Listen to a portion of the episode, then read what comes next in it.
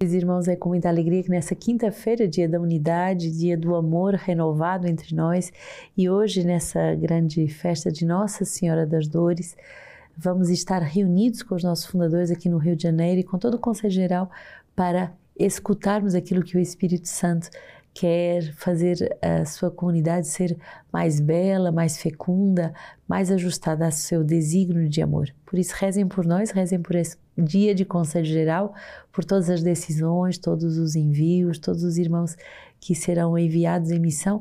Rezemos porque, para que a nossa escuta seja como a da Virgem Maria aos pés da cruz. Nossa Senhora das Dores, essa mulher que tem dores de parto não só por Jesus, mas pela salvação de cada um de nós. E hoje no nosso livro de vida vamos meditar o estilo de obediência a qual nós somos chamados. No número 300, o estilo de obediência da comunidade é do tipo familiar e filial.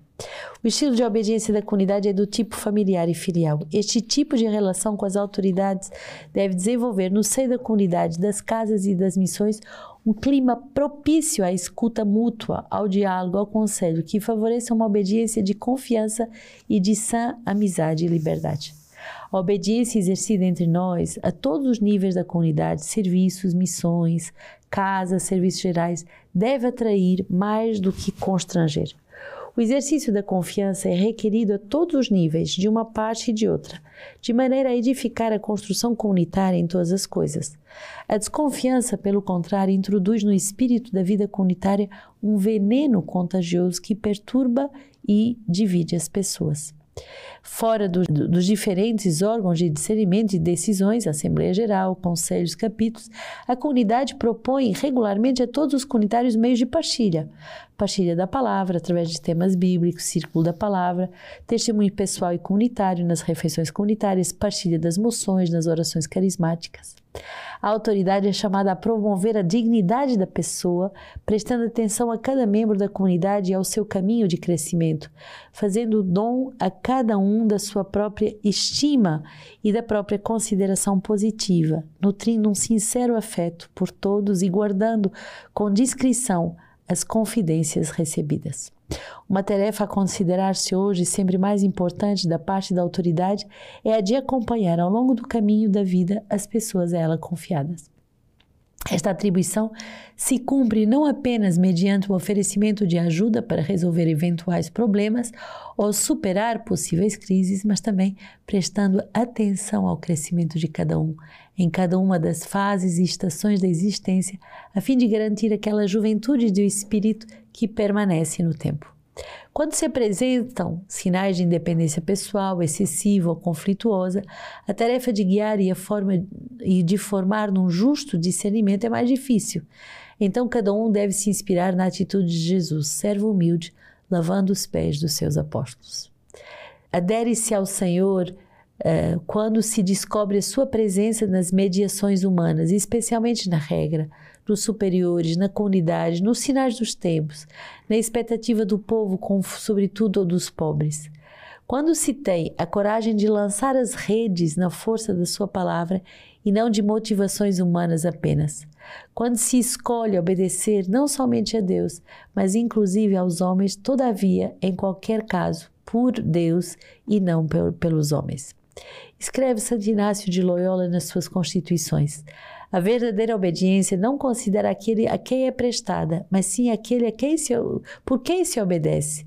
E se obedece só por nosso Criador e Senhor. É a Ele, ao mesmo Senhor, que todos a quem se obedece. Aqueles e aquelas que permanecem fiéis ao serviço da vontade de Deus e também ao serviço dos irmãos não correm o risco de se enganarem a caminho. Por isso, consideremos todo irmão superior a nós mesmos conforme Filipenses 2:3, não, nada fazendo por competição ou vanglória, mas cada com mais com humildade, julgando cada um os outros superiores a si mesmo. Na vida comunitária, cada um devia estar numa posição de escuta permanente do Espírito Santo, diretamente. E a escuta do Espírito Santo que se exprime nas, por mediações humanas, através dos responsáveis, dos acompanhadores, mas também através de qualquer pessoa que o Senhor pode utilizar para vir ao nosso encontro, mesmo o mais jovem ou o último que chegou na comunidade. Efésios 5, 21, sede submissos uns aos outros no temor do Senhor. Quem obedece tem a garantia de estar verdadeiramente em missão no seguimento do Senhor e não ao sabor dos desejos pessoais ou das próprias aspirações.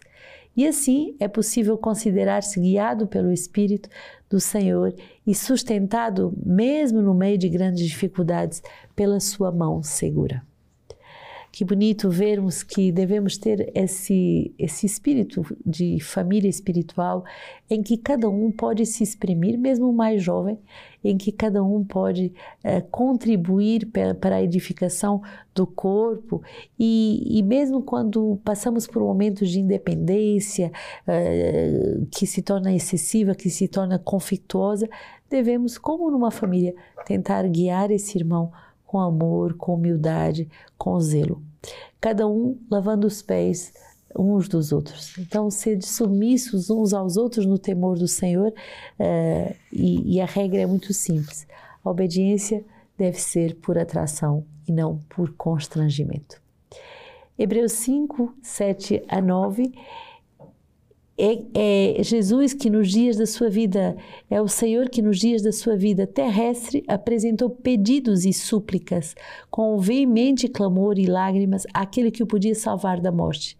E foi atendido por causa da sua submissão. E embora fosse filho, aprendeu contudo a obediência pelo sofrimento e levando à perfeição se tornou para todos os que lhe obedecem princípio de salvação eterna bonito perceber que Jesus quer nos ensinar o caminho da obediência que ele mesmo trilhou. Ele, eh, embora fosse Deus, ele teve que aprender a obedecer e aprender uh, a ser uh, de verdade capaz de renunciar para obedecer em tudo ao Pai. E por isso, hoje pode ser para nós princípio de salvação eterna. Salmo 30, o Senhor, em ti me abrigo, que eu nunca fique envergonhado. Salva-me por tua justiça. Liberta-me, inclina depressa o teu ouvido para mim. Se para mim um forte rochedo, uma casa fortificada que me salve. Pois meu rochedo e muralha és tu, guia-me por teu nome, conduz-me e tira-me da rede estendida contra mim, pois tu és a minha força. Em tuas mãos eu entrego o meu espírito, és tu que me resgatas, Senhor, Deus verdadeiro. Quanto a mim, Senhor, eu confio a ti e digo: Tu és o meu Deus. Meus tempos estão na tua mão e liberta-me da mão dos meus inimigos e dos perseguidores. O Senhor, como é grande a tua bondade, tua reservas para, que para os que o temem a ti e a concedes para os que a ti se abrigam diante do filho de Adão. Senhor, em ti eu me abrigo é, uma alma temente a Deus, uma alma que descobre é, que é em Deus que pode se aninhar, abrigar, é uma alma que vai é, gritar a Deus por libertação e que vai pedir que o Senhor é, seja como um ouvido atento que se incline e que possa vir salvar. Tu és o meu Deus, uh, a minha vida, os meus tempos estão todos na tua mão, liberta-me dos meus inimigos e grande é a tua bondade. A pessoa que entra nessa disposição de se deixar amar, de se deixar conduzir, é uma pessoa que vai uh, ser conduzido muito longe no amor de Deus. Hoje, nessa festa linda uh, da, da Virgem Maria, aos pés da cruz, nessas dores da Virgem Maria, que é como um caminho pedagógico para aprendermos uh, a ser gerados temos uma música muito bonita que justamente fala disso. Uh, em tuas dores, ó oh mãe, tu nos gerastes. E a Virgem Maria é essa mulher que aceita cada dor de cada etapa uh, mais santificante, mais unificante ao próprio Deus, e é ela que vai nos gerar. Por isso, o Evangelho de hoje, João 19, perto da cruz, Jesus permaneciam uh, de pé, sua mãe, a, a, irmã de sua mãe, Maria, mulher de Clopas e Maria Madalena. Jesus, então, vendo sua mãe e perto dela o discípulo quem amava, disse à sua mãe: Mulher, eis aí o teu filho. E depois disse ao teu filho: Eis aí a tua mãe. E a partir dessa hora, o discípulo a recebeu em sua casa. Bonito perceber que no momento de maior sofrimento, Jesus não se apegou à sua mãe de forma egoísta só para si, mas ao contrário, ele entregou a Virgem Maria, ele entregou a maternidade da Virgem Maria à igreja, representada por João, e também entregou João a sua maternidade aos seus cuidados. Não devemos ter medo que a Virgem Maria nos atrapalhe no nosso caminho de união a Jesus, ao contrário, ela está ali perto da cruz e ela está ali para nos unir a Jesus. Esta devoção de Nossa Senhora das Dores, muito difundida, sobretudo a partir do século XI, e uh, é uma, uma festa em que foi comprovada pelo Shabbat Mater, e justamente uh, é, é, as dores da Virgem Maria que aos pés da cruz uh, se entrega toda a Jesus e que reza por cada um de nós, reza para, para o nosso amadurecimento espiritual.